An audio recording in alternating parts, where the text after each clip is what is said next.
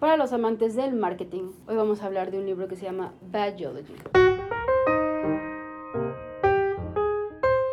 Este libro es un libro escrito por Martin Lindstrom, no sé si así se dice su apellido, pero así está escrito. Y este autor es uno de los mayores expertos en marketing de nuestra era básicamente, que ha trabajado con empresas como lo son PepsiCo, Nokia, American Express, entre muchas otras. Y si eres mercadólogo, este libro te va a ayudar muchísimo para saber cómo hacer que tu mercadotecnia realmente llegue hasta lo más profundo del cerebro y el sentimiento y la emoción de tu cliente o de tu comprador. Pero si no eres mercadólogo, este libro te sirve justamente para lo contrario, para darte cuenta cómo las grandes empresas hasta cierto punto están manipulando tu mente y la mía con su marketing. Marketing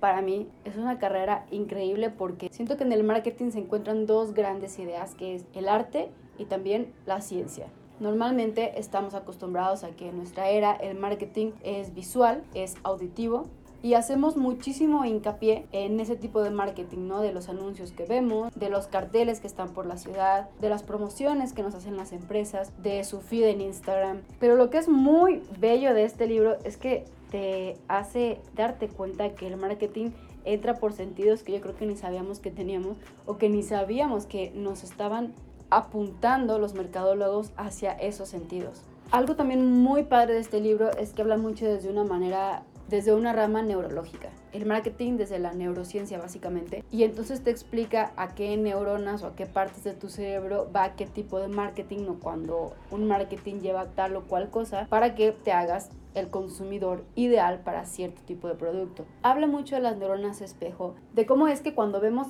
algo en la televisión o en un anuncio es de una manera grabado o de una manera presentado para que nuestras neuronas espejo crean que ya lo hicimos nosotros o que lo estamos haciendo nosotros. Y entonces eso nos invita a consumirlo mucho más fácil que si ese producto no se presentara de esa manera. Por ejemplo, en, Instagram, cuando vemos fotos, un decir de tenis, es mucho más fácil que nosotros adquiramos ese producto o que nos sintamos tentados o atraídos por él si los tenis están en dirección como si nosotros no los pusiéramos, así que si estuvieran de frente o que si no los presentan de lado. Porque entonces nuestro cuerpo, nuestro cerebro se está poniendo literalmente en los zapatos en esa fotografía nos estamos viendo ya sometidos en una experiencia que realmente no estamos viviendo, pero que el marketing está haciendo creer a nuestras neuronas espejo que sí. Habla de temas como la publicidad subliminal, que sí existe y te dice cómo y en qué momentos la has consumido. También tiene esta pregunta a la cual responde que es si inciden en nuestro comportamiento de compra las religiones más poderosas del mundo. Y su respuesta es que sí y que cada vez más. Eso también me pareció un, un tema interesantísimo, que si a alguien le interesa y no va a leer el libro,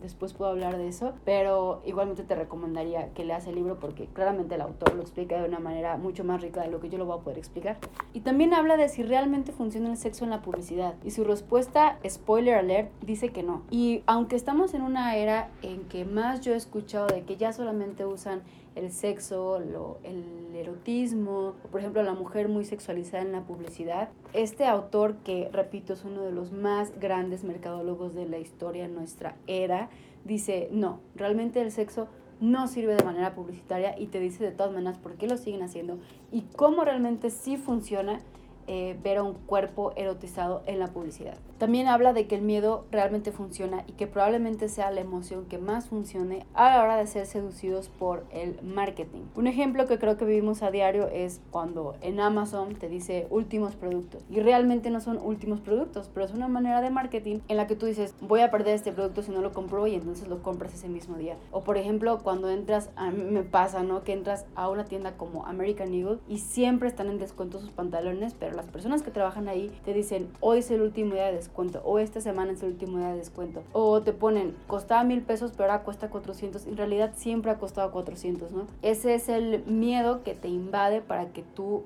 tomes una decisión muy impulsiva de que o lo compro ahora o pierdo la oportunidad y es algo que nos sesga mucho a los seres humanos. Habla también de la publicidad por emplazamiento, que es esta publicidad, menciona este ejemplo de, de cuando los Reese's Pieces de Hershey tomaron un papel muy importante en la película de E.T., cuando el niño se los pone como en filita para que E.T. salga y se los vaya comiendo y logre salir Y dice que esa es una manera publicitaria de realmente hacer las cosas bien porque ese producto se nos quedó eternamente en nuestra memoria e incluso lo conectamos con algo muy nostálgico que es nuestra infancia viendo esa película y de lo mucho que probablemente en ese momento se nos antojó el chocolate. Estas son maneras de meter un producto en una publicidad implícita que realmente funciona, pero también te habla de cuando no funciona, cuando, cuando realmente no forma parte del guion el producto o no tiene como un estelar, cuando solamente no se sale una Pepsi en la mesa, pues tú dices, ah, pues están tomando Pepsi, no pasa nada, igual no se me antoja la Pepsi o, cuando yo hablo de esa película no es como que recree esa imagen de cuando estaban platicando algo y está la Pepsi en la mesa. Entonces hace la diferencia de estas dos maneras de hacer publicidad por emplazamiento, la que sí funciona y la que no funciona. Siento que esto, más que ayudarnos a nosotros como consumidores, también son temas que ayudan mucho a quien está emprendiendo, a quien quiere ver qué onda con el marketing de su propia empresa. Y entonces leer este libro te puede abrir un panorama muy grande de cómo puedes llevarlo a cabo para que realmente funcione. Sobre la publicidad subliminal habla de que funciona cuando no esté el logo de la marca expuesto, sino cuando literalmente no esperamos que aparezca algo de la marca o el color o, y entonces te ves sumergido realmente a empatizar o a ser parte de la experiencia que está llevando el producto a cabo enfrente de ti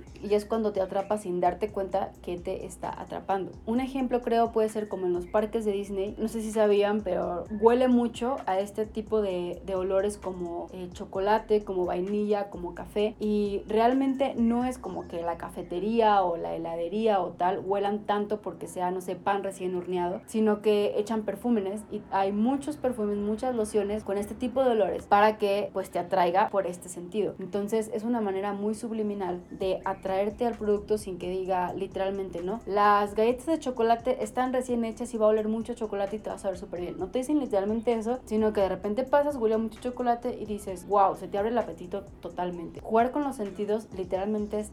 magia del mercadólogo. También habla sobre las supersticiones. Hay muchas marcas que comienzan, eh, no me acuerdo bien específicamente de qué marca de cervezas hablaba, pero que de repente hicieron como esta superstición de que si no haces como un movimiento con tu cerveza no la podías tomar antes porque era de mala suerte o porque te iba a caer mal, etcétera. No recuerdo bien la historia. El caso es que al final esa superstición o ese movimiento se hizo eternamente con esa cerveza y entonces ya se hizo como un juego y más que la cerveza en sí, el objetivo era jugar con esa superstición o jugar con esa actividad entre amigos y en vez de adquirir otra cerveza preferías o prefieres adquirir ese en específico para tener ese momento de risa o ese momento literalmente de superstición o de juego con el acompañante con quien estás tomando la cerveza. También están los marcadores somáticos, que es eso que a ti te hace pensar como dar por hecho algo que no se te está diciendo. Un ejemplo es en los comerciales de los productos que salen, por ejemplo, una familia feliz, ¿no? Pero que de repente de fondo ves que hay, no sé, una computadora o ves que salen cachorritos o ves que hay un jardín, etcétera. A ti te da por entendido que es una familia feliz, es una familia unida, es una familia con una economía de un nivel medio superior, es una familia amigable, una familia amable y eso te da un perfil de lo que el consumidor de ese producto es. Entonces, si tú te quieres ver como eso, si tu objetivo o tú ya estás con una familia con ese perfil eh, o tú estás a favor, no sé, de que adoptar perritos, si sale un perrito adoptado sin que digan nada, sin que el spotlight sea sobre ese perrito, entonces tú te vas a sentir identificado inmediatamente con ese producto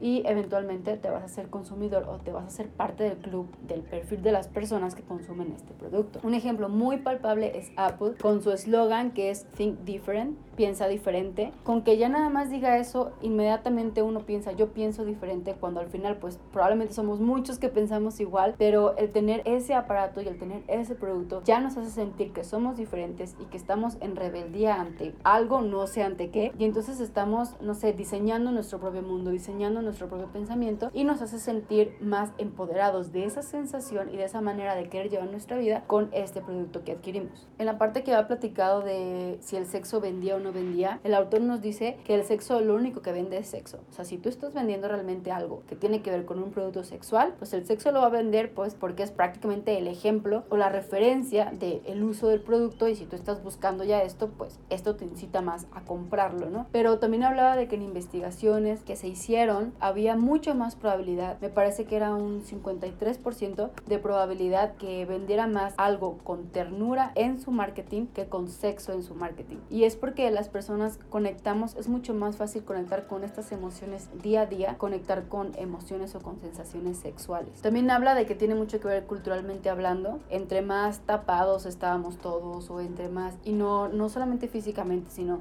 mentalmente menos abiertos éramos a hablar de temas sexuales o a ser más abiertos con nuestra sexualidad. Entonces el que alguien nos vendiera algo que era todavía un tabú o un misterio nos hacía voltear inmediatamente a ese, no sé, ese cartel o ese anuncio. Sin embargo, ahora que la cultura ha crecido para este otro lado, que ya el sexo no es un tabú, entonces que nos presente en, la, en los anuncios ya es más como grotesco, es más como, pues, ¿qué me importa? Quisiera ver otra cosa que, que todavía no tengo, ¿no? Que al final la publicidad es esto. Nos está presentando o nos está haciendo mucho hincapié recordando un deseo que tenemos, que queremos llevar a cabo y nos está diciendo, gracias a mi producto, por medio de mi producto puedes lograrlo. Estamos ya en un momento de la historia en el que el sexo ya no es un tema, ya no es un tema tabú, ya no es un tema inalcanzable y también por eso es que el sexo ya no vende. Y bueno, también habla de por qué el que algo tenga una marca, ya saben esto de que nos ponen dos prendas exactamente iguales, pero una tiene una marca y la otra no, preferimos comprar esta aunque sea más cara y tal. Y nos dice que nosotros estamos buscando todo el tiempo darles un significado muy especial y muy emocional a las cosas que nos rodean, porque al final somos seres humanos y vivimos de eso, de darle significado a todo y de ponerles peso emocional o peso más profundo de lo que es, que, que prácticamente solo es materia. Entonces, si hay una marca que ha logrado llegar a nuestro corazón por alguno de todo esto que ya te expliqué atrás y que explica el libro, o si simplemente nosotros tenemos un significado muy poderoso y muy tangible con esa marca, ya sea que nuestra primera cita fue en tal restaurante, aunque nunca nos habíamos parado ahí, fue en tal restaurante, o el primer regalo que me dio mi abuelo fue de tal marca o tal, van a ser marcas que vamos a consumir mucho más, hay una probabilidad mucho más alta porque nos hacen sentir. Y al final, el marketing se trata de esto, de todas las sensaciones que pueden provocar en un ser humano, ya sea conscientes o inconscientes, para que nosotros nos lleve a pensar que ese producto es parte de nuestra personalidad y que trayéndolo a nuestra vida, a nuestra personalidad se va a ver fortalecida y también va a estar en un spotlight de mírenme, yo soy de esta manera y